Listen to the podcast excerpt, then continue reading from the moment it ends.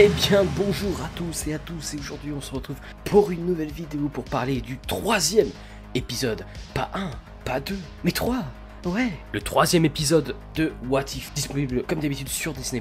Et avant d'aller plus loin et de décortiquer cet épisode, n'hésitez pas à vous abonner et à lâcher un pouce bleu et à partager, c'est très important pour le référencement. Allez, c'est parti Alors du coup, dans cet épisode, qu'est-ce qui se passe? Dans cet épisode, nous suivons donc Nick Fury, euh, qui se lance dans le projet Avenger, hein, comme dans le premier film. Il est aussi accompagné de Natasha Romanoff, alias euh, Black Widow. Euh, mais la grande différence, c'est que cette fois, bah, les Avengers, en fait, meurent tous un par un par une chose mystérieuse. Et donc du coup on va suivre euh, Black Widow et Fury dans une enquête où ils vont devoir euh, trouver des indices au plus vite pour trouver le responsable de ces meurtres, avant que tout le reste de l'équipe euh, des Avengers soit éliminé. Et du coup, c'est un épisode où bah, on ne s'ennuie pas vraiment, on trouve pas mal de références euh, d'autres films, hein, que ce soit par exemple bah, la scène où Black Widow se défie de ses chaînes dans la voiture, bah, ça rappelle beaucoup la scène qu'on avait dans Captain America et le soldat d'hiver, dans l'ascenseur, où il y a encore voilà la scène que j'ai beaucoup aimée, c'est la scène qui rappelle l'incroyable Hulk dans l'espèce d'université, où d'ailleurs on retrouve Betty, qui est la copine de Bruce, qu'on n'avait pas revu d'ailleurs depuis ce film, et c'est assez dommage parce que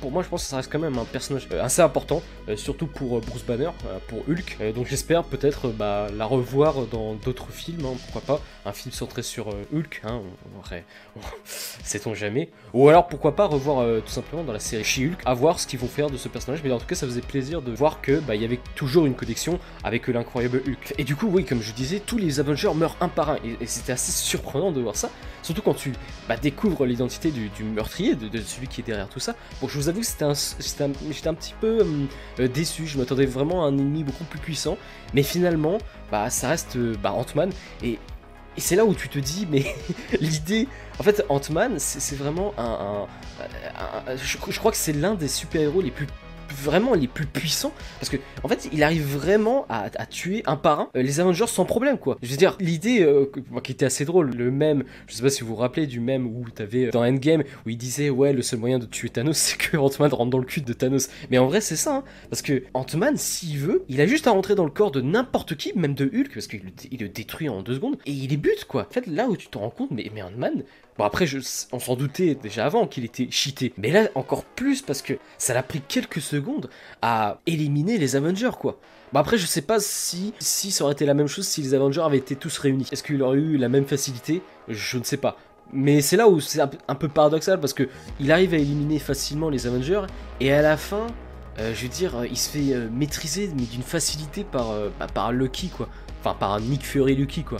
Je trouvé ça un peu trop facile quoi. Ça montrait en fait qu'ils avaient pas d'idée de comment ils allaient aboutir à, cette fin, à l'arrestation de Hank Pym. Mais, euh, mais bon voilà, c'était pas. Je trouvais ça un peu grossier, un peu dommage. Mais bon, euh, voilà, il fallait trouver un moyen pour l'arrêter parce que c'est vrai que bah, tout ce qu'il a à faire c'est de se rétrécir et c'est bon quoi. Il rentre et, c'est bon, on fait du gain quoi. Enfin en tout cas on nous l'a montré comme ça. Là, euh, donc là peut-être un petit peu une facilité scénaristique, je sais pas. Ou peut-être qu'il voulait montrer que le personnage était euh, plus lui-même, tu le vois, avec ses grosses cernes, et tout. La motivation euh, du méchant, elle est... Euh, bah, franchement, je la trouve pas, pas, pas terrible, en vrai. Parce que je veux dire...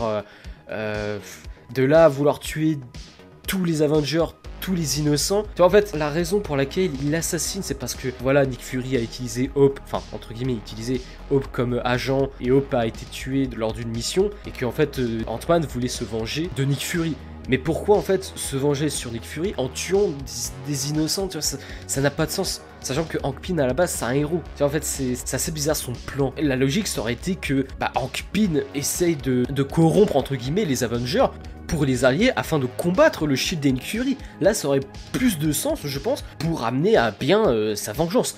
Mais là je trouvais que tuer tous les Avengers comme ça, c'est pour ça que j'étais assez déçu de l'identité du meurtrier parce que je me suis dit mais c'est con en fait que ce soit lui le méchant. J'étais un peu déçu. Mais bon, voilà, ça, reste globalement un, très très bon épisode. Vraiment, on n'a pas le temps de s'ennuyer. Euh, moi, j'ai bien aimé le côté un peu enquête, tout ça et tout. Et, voir tous les Avengers mourir un par un, je me suis dit, ah ouais, d'accord, euh, c'est vraiment dans cette direction-là, tu vois. Donc c'était plutôt sympa, c'était plutôt un épisode agréable. Et euh, à la fin, bah, on a du coup, bah, comme les Avengers sont tous morts, et bah il faut les remplacer. Il faut trouver d'autres Avengers.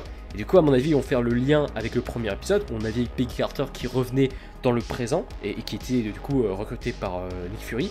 Et on a aussi Captain Marvel. En tout cas, pour l'instant, on a la nouvelle team d'Avengers qui se définit, Captain America qui est euh, Peggy Carter et Captain Marvel qui est là.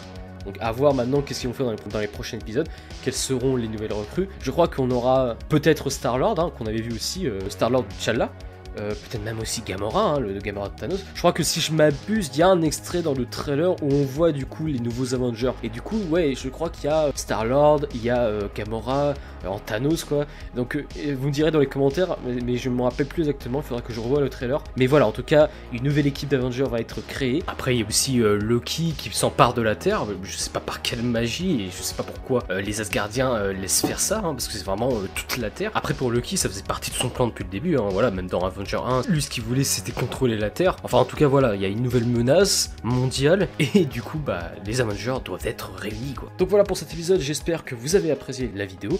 N'hésitez pas à me le dire dans les commentaires et à vous abonner, à lâcher un pouce bleu et à nous rejoindre sur les réseaux sociaux. On se dit à la prochaine pour une nouvelle vidéo. Ciao